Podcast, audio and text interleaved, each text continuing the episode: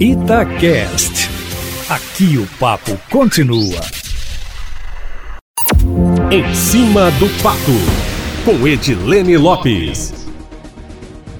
O projeto de recuperação fiscal do governo federal para ser aderido pelos estados está de volta à pauta da Câmara dos Deputados e assombra servidores públicos, principalmente no Rio de Janeiro, Rio Grande do Sul e Minas Gerais, estados que enfrentam graves crises financeiras nos últimos anos. O objetivo dos estados que querem fazer a adesão é melhorar as condições de pagamento da dívida que tem com a União, aliviando o caixa estadual por tempo determinado. O projeto, que prevê regras rígidas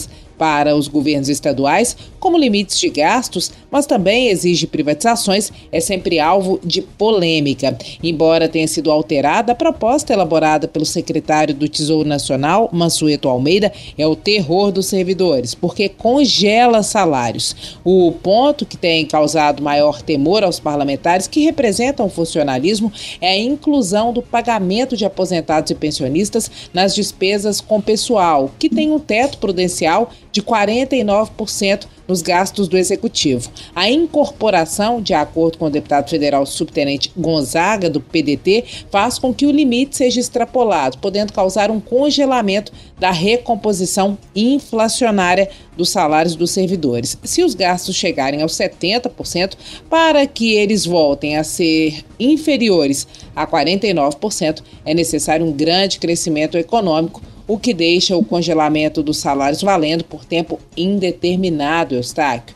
O projeto pode ser votado ainda hoje. A sessão plenária na Câmara, que deve entrar em recesso parlamentar na próxima sexta-feira, começou agora há pouco. O deputado, o subtenente Gonzaga, quer a alteração desse ponto em relação à inclusão dos aposentados no teto de gastos eh, com a folha de pagamento e afirma que o governo federal e governadores dos estados em dificuldade estão obcecados com o projeto e tentando aprová-lo na calada da noite, aos 45 minutos do segundo tempo, meu amigo.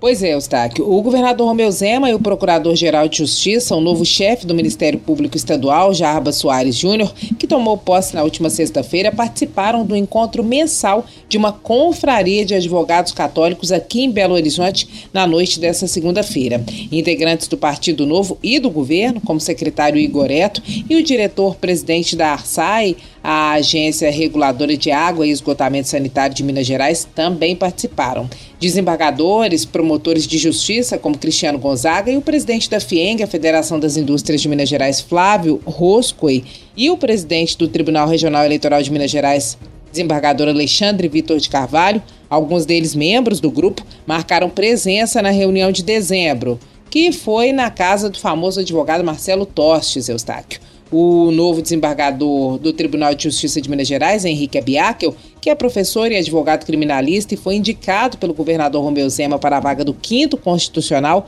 foi pela primeira vez ao encontro. A última palestra do ano, na confraria que é comandada pelo advogado Bruno Rodrigo, da Comissão de Direito da Família da OAB, a Ordem dos Advogados do Brasil, seção Minas Gerais, e é composta só por homens, foi a do governador Romeu Zema, que fez um balanço das ações do governo.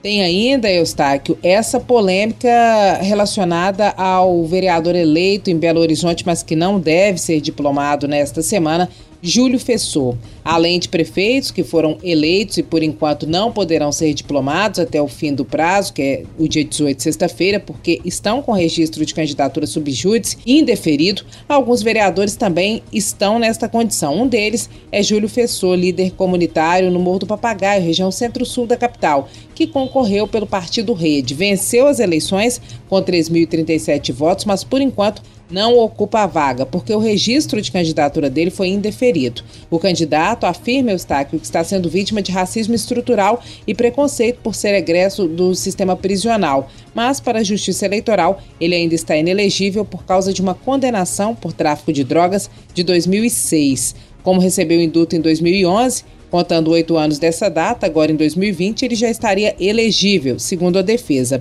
e não se enquadraria mais na lei da ficha limpa. Mas, para a Justiça Eleitoral, uma multa que ele recebeu de 800 reais não foi paga e só prescreveu em 2013. E altera esse prazo, porque faz parte do cumprimento de obrigações da pena. A contar de 2013, então, a inelegibilidade só acaba em 2021, ou seja, no ano que vem. Júlio Fessor, que é educador em programas de prevenção à criminalidade, pretende recorrer ao TSE, Tribunal Superior Eleitoral, para tentar tomar posse na Câmara dos Vereadores de Belo Horizonte, meu amigo.